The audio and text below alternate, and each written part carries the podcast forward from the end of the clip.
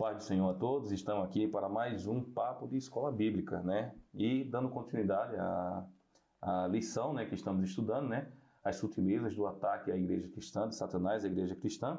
E hoje vamos falar sobre a graça divina, né? A graça que não é barata, ela é universal, mas a gente vem a Cristo e quando nós viemos a Ele, nós temos que nos renunciar e ter uma mudança de vida. E para a gente fazer esse papo hoje está aqui o presbítero Douglas, devendo horrores, né, Douglas? Faz tempo que não, convido. Não, não, estamos pagando no dia de hoje. Amém. E ele veio aqui participar com a gente e vai dar uma paz do seu pessoal ah, aí, né, Douglas? Paz do Senhor, igreja, paz a todos que estão nos ouvindo e vendo. É muito bom estarmos nessa noite falando da palavra de Deus e ainda mais sobre graça, né? Nos tempos de hoje que nós temos muita Uhum. Muita palavra distorcida. Uhum. Fica um tema muito gostoso para conversar, né? Amém. E a gente vai deixar aí, tá? Nossa rede social. É Facebook, Instagram, TikTok, Spotify, Deezer. Tá em todo lugar. Então vamos deixar o link aí. Você segue, curte, compartilha, se inscreve e participa com a gente. A palavra de Deus, benção para a tua vida, benção para a tua família, envia, porque está sendo realmente uma benção. As pessoas estão sendo abençoadas, né? Amém.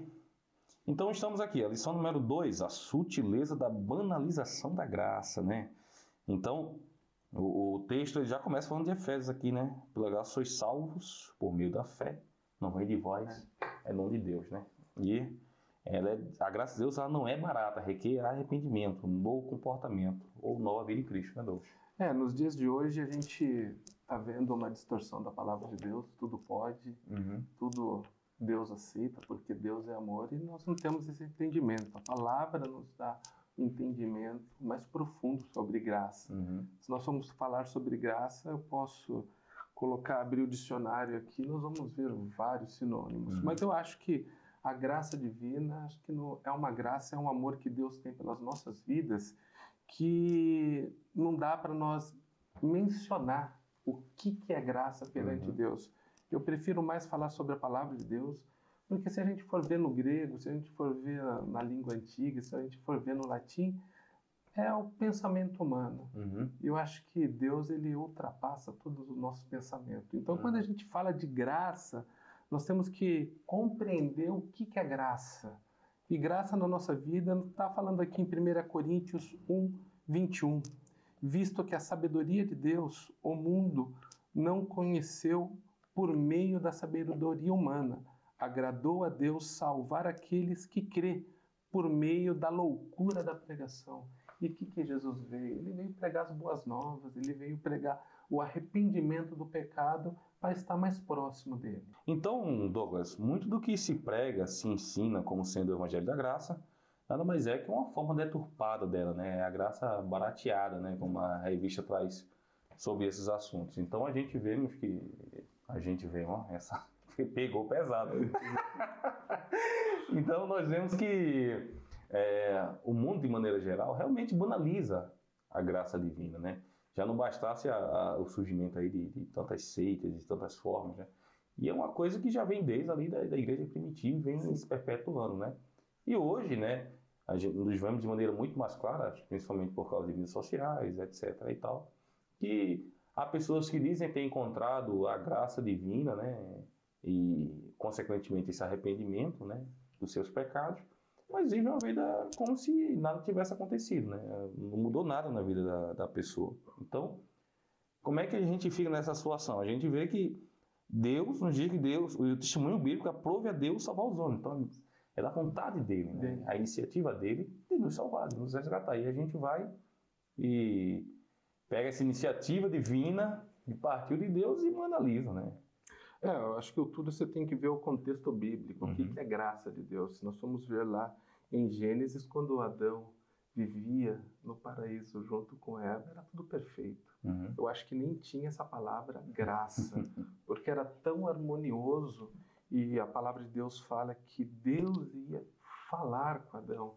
Olha que privilégio de você estar face a face com, a com iniciativa era de Deus e ia até Adão, né? É, a gente vê, tem hora que a gente está querendo é, ter uma conversa com uma pessoa superior e a gente vai até ela e quando a gente tem a oportunidade, a gente fica todo ansioso de uhum. estar conversando com quem Era o contrário, Deus ia conversar com uhum. Adão. Então acho que nem a palavra graça existia naquele momento, que era um conjunto tão perfeito. perfeito né?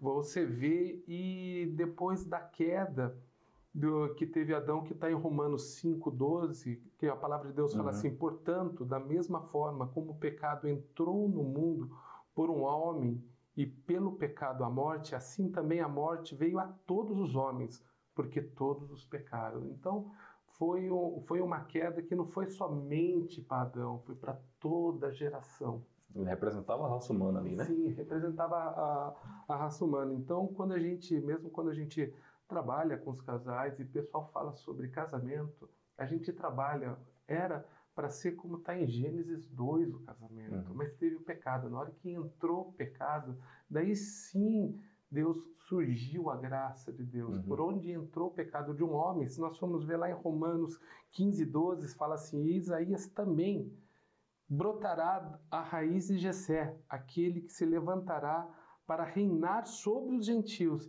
e esse colocarão nele a sua esperança. Então ele já apresenta Jesus uhum. já para trazer a graça, a redenção do pecado, a salvação para o homem. Uhum. Mas isso nós temos que ver num contexto bíblico. É, não é que está pregando hoje que Deus é amor, que Deus não faz acepção de pessoa, ele não faz acepção de pessoa, mas ele requer uma santidade daquele que ele resgatou. Uhum. E isso daí, quando você vê no projeto de Deus, no projeto da palavra de Deus, da queda do homem e da vinda de Jesus, é para a gente renunciar. Uhum. E hoje está difícil você ver as pessoas, eu vejo assim muito é, comunidades pregando, uhum sobre graça. Venha do jeito que você está. E não é assim. Nós temos que vir para o Senhor, nós temos que trabalhar. Podemos até ir como estamos, mas podemos permanecer, né? Permanecer. Então você vem assim, ó, vem como você está, mas não permaneça como você está dentro da casa do uhum. Senhor, dentro da vida, porque é uma vida nova. Quando Jesus é, teve todo o sofrimento em em homem uhum. e foi pendurado no madeiro, uhum. teve um custo muito alto. E nós estamos banalizando esse custo que Jesus pagou por nós. Não foi barato, né? Não, não foi barato. Paulo fala sobre isso. Foi, foi comprado por bom preço. Por bom preço. Então, quando você entende essa situação, você começa a dar valor o que Jesus fez por você há 2020 anos atrás. É, esse entendimento é já parte do processo que você entende que é o favor imerecido. Né? Imerecido. Então, quando você reconhece que o sacrifício de Cristo né, é, é muito mais do que você merece, Sim. então você já começa a conhecer daí esse processo de mudança. Então, você exemplificou né, de Adão, né, melhor, citou Adão, é, era antes, né, vivia uma perfeição, aí ele peca. Sim. Né? E aí entra a questão da justiça de Deus, né? Porque Deus, sendo justo e sendo santo, não tolera pecado. Sim. E aí ele pega aquele homem que é pecador e oferece a graça. E qual daquele homem perceber isso, Sim. né? essa graça é oferecida e ele recebe, ou seja, a justiça de Deus deveria pegar, não, não, você desobedeceu, né? as consequências para o pecado, como você citou, é, o, duplo, é o duplo amor de é Deus. É o duplo amor de Deus, né? É o... Deus, ele é pai. Uhum. Ele penalizou o homem, mas ele deu depois a salvação, uhum. que através de Jesus Cristo. Então, quando você vê toda na história da igreja, sempre quis, que quiseram desviar do verdadeiro propósito de uhum. Deus. A gente vê na reforma, uhum. no contexto da reforma da graça. Sim. Quando é, Lutero pregando as, as 95 indulgências, uhum, na, as teses, né? as teses dele. Uhum. E uma das teses que a gente que ele vê que é a mais forte é sobre a graça.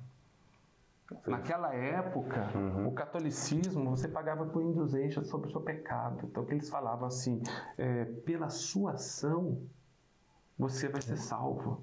Pela sua ação você vai desviar do purgatório. Uhum. O que seria a ação? A compra a compra da sua salvação. Uhum. Então era muito fácil.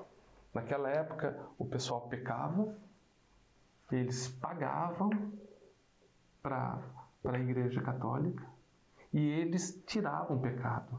Então, quer dizer, eles deixavam do plano de Deus, Deus como o sumo sacerdote, e colocavam eles como o sumo sacerdote, falando: você paga, você peca, você paga, e a gente tira os seus pecados. Eles acrescentaram uma coisa além da graça, né? Além da graça.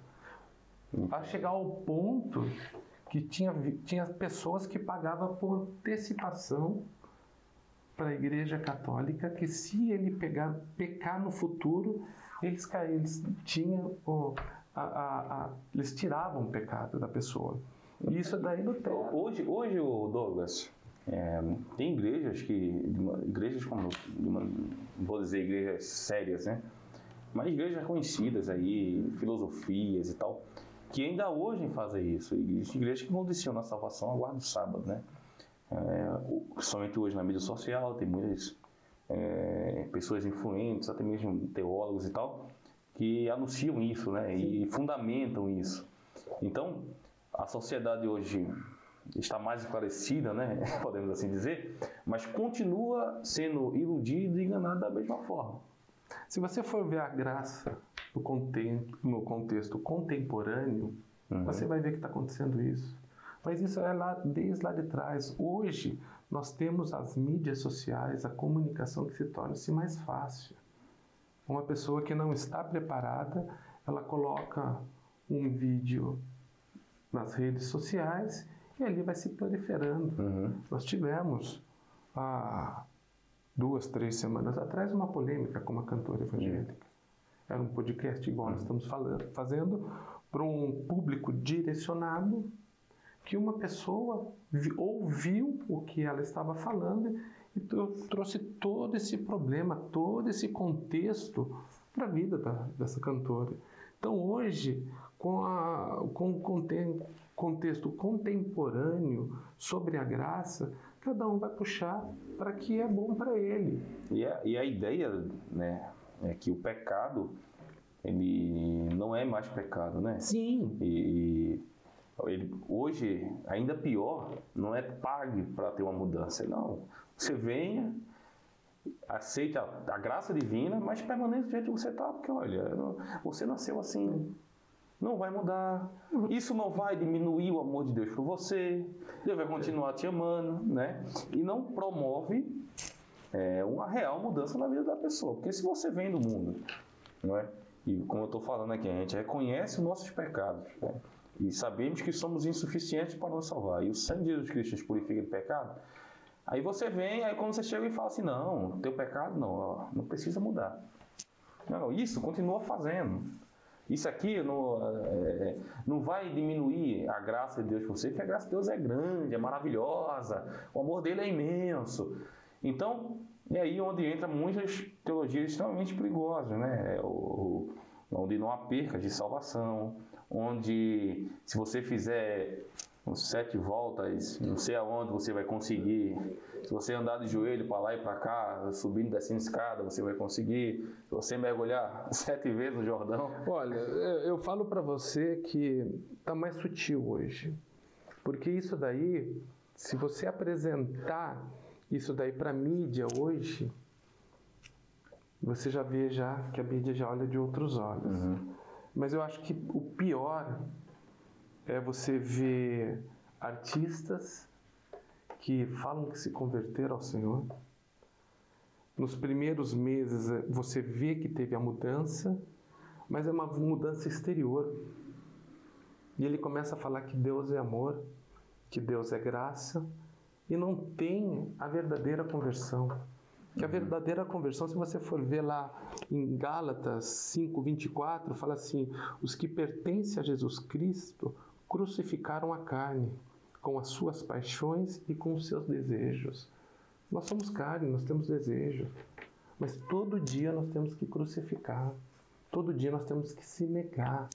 Não adianta falar que Deus é amor, que Deus é graça, e porque eu aceitei Ele como único suficiente Salvador, fui batizado de qualquer jeito, eu vou ser salvo. Nós não podemos encobrir o nosso pecado com a graça de Deus. A gente vê, a gente trabalha muito com casais e isso é um ponto que a gente vê que acontece. Uhum. A graça, tudo é graça. Ai, mas eu traí uma vez, pedi desculpa, mas eu traí a segunda vez, eu pedi desculpa. E isso não, isso vai fazer eu não vou perder minha salvação, porque eu peço desculpa para o Senhor. O pecado vira bichinho de estimação, né? Vira bichinho de estimação e tem que matar.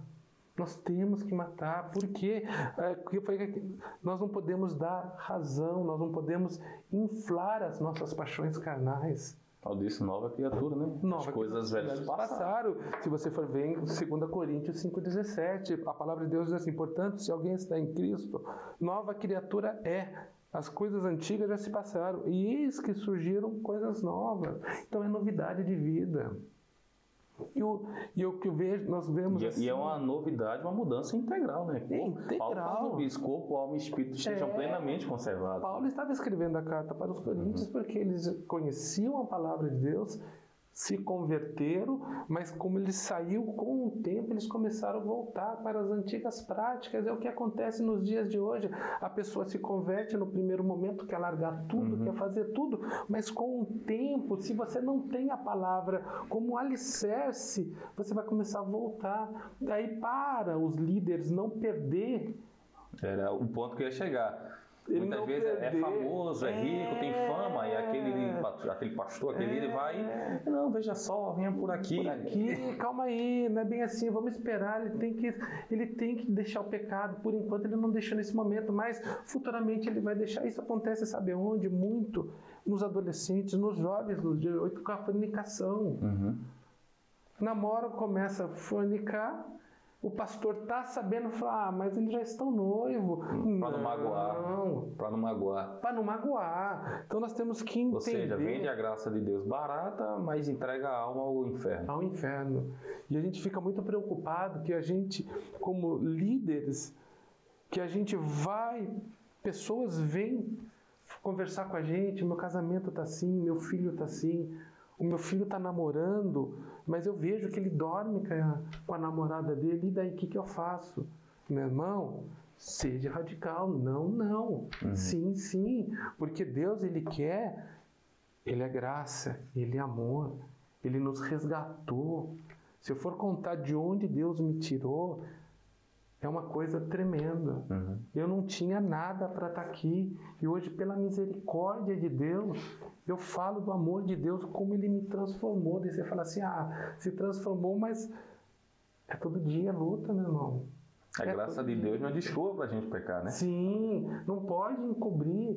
Eu luto. Nós lutamos diariamente para não pecar, porque nós estamos nessa carne ainda e nós temos que ser firmes com os nossos, com, com os nossos liderados, nós temos que ser firmes com a nossa igreja. A gente vê nos dias de hoje pastores abrindo, abrindo de pouco. Não, nós temos que mudar. Nós não, não podemos manter, ser rígido como antigamente. O pecado continua sendo pecado, não importa o tempo que passa, né? A prostituição era na, antes de Cristo, era na época de Cristo, pós-Cristo e agora. A fornicação sempre foi pecado. E eu, e eu vejo que ela vai adquirindo, acho que, novas roupagens, não é? Porque, Sim. por exemplo, a gente não tinha tecnologia há alguns anos atrás, agora temos. E através de mídias sociais aí e tal, temos a, a internet, tanta coisa aí é, no mundo afora. E você vê como isso é nocivo, né? Eu vi uma certa pesquisa que acho que 48, tantos por cento lá da, da, da geração Z, né? É, se consideram pessoas que ou são homossexuais, ou não têm sexo definido, ou qualquer coisa assim. É, então, a influência da, da mídia né, tem sido mais forte do que a influência da igreja. Sim. Né? Então, a igreja tem perdido o espaço, porque justamente quando era para a igreja confrontar o mundo, a igreja se misturou com o mundo. Então, de vez de a gente pregar contra o pecado, a gente aceita o pecado. Então, nunca vivemos um tempo onde a igreja perdesse essa força, Sim. não é? Essa autoridade. Mas hoje você citou, tem gente famosa, gente artista, dizendo por aí, não eu, tem problema. Eu é falo, eu falo para minha filha assim, filha, seja influenciadora, não seja influenciável. É influenciadora, você leva a palavra. Não vos conformeis, mas transformai. Né? Transformai. E nos dias de hoje, você pega influencers aí, que são pessoas. Você vê artistas, você vê atletas de Cristo. Eu não gosto de julgar nem apontar, porque uhum. nós temos que estar tá olhando para a gente, tem que estar tá olhando para mim, porque tem momentos na nossa vida que a gente está apontando para o irmão, mas nós mesmo. É, nós estamos para fora e é, quatro, três para Então nós temos que tomar muito, muito cuidado porque a gente fala sobre X igreja, Y igreja, mas nós temos que olhar para nós. Nós estamos, nós estamos nesse caminho, nós estamos nos negando a cada uhum. dia. Uhum. A gente vê, a gente trabalha com casais, é, nós, nós temos que nos negar. Uma palavra mal colocada para sua esposa, você não sabe o dano que você vem acarretar ela. E daí você fala que Deus é graça? Não. Nós temos que entender, nós temos que nos converter a cada dia ao falar, ao agir com a nossa esposa, com os nossos filhos. Ao pensar, estar também. Pensar, porque se você for ver, tudo que nós plantarmos, nós vamos colher. E se nós estamos plantando palavra de Deus, vontade de Deus, nós temos a certeza que nós estamos no caminho certo.